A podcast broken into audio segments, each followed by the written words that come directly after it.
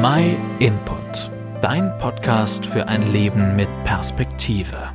Wenn die Christen von Rettung sprechen, dann hinterlässt das oft bei ganz vielen Menschen ein großes Fragezeichen. Rettung weshalb? Wovon? Und wie? Und jetzt wird es nämlich um das Wie gehen.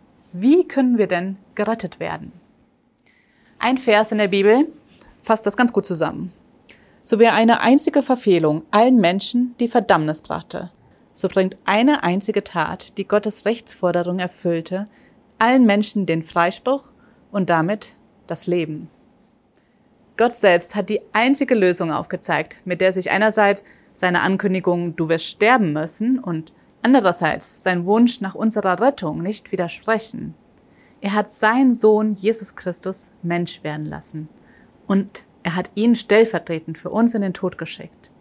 Jesus hat an unserer Stadt die Strafe Gottes erduldet. Er war für uns im Gericht Gottes und weil er alles gebüßt hat, ist er wieder auferstanden. Stell dir vor, du hast Schulden bei einer Bank und du kannst sie nicht zurückzahlen, weil sie viel zu hoch sind. Nun kommt ein guter Freund und der zahlt alles für dich. Wird die Bank bei dir noch irgendwas einklagen können? Natürlich nicht, die Schulden sind ja bezahlt und dein Konto ist ausgeglichen. So war es auch, als Jesus Christus stellvertretend für dich starb. Was müssen wir nun ganz konkret tun, um gerettet zu werden? Erstens, Gott sagt, dass wir Sünder sind und deswegen nicht in seine Gegenwart kommen können. Das müssen wir einsehen. Wir müssen in der Sache mit Gott übereinstimmen.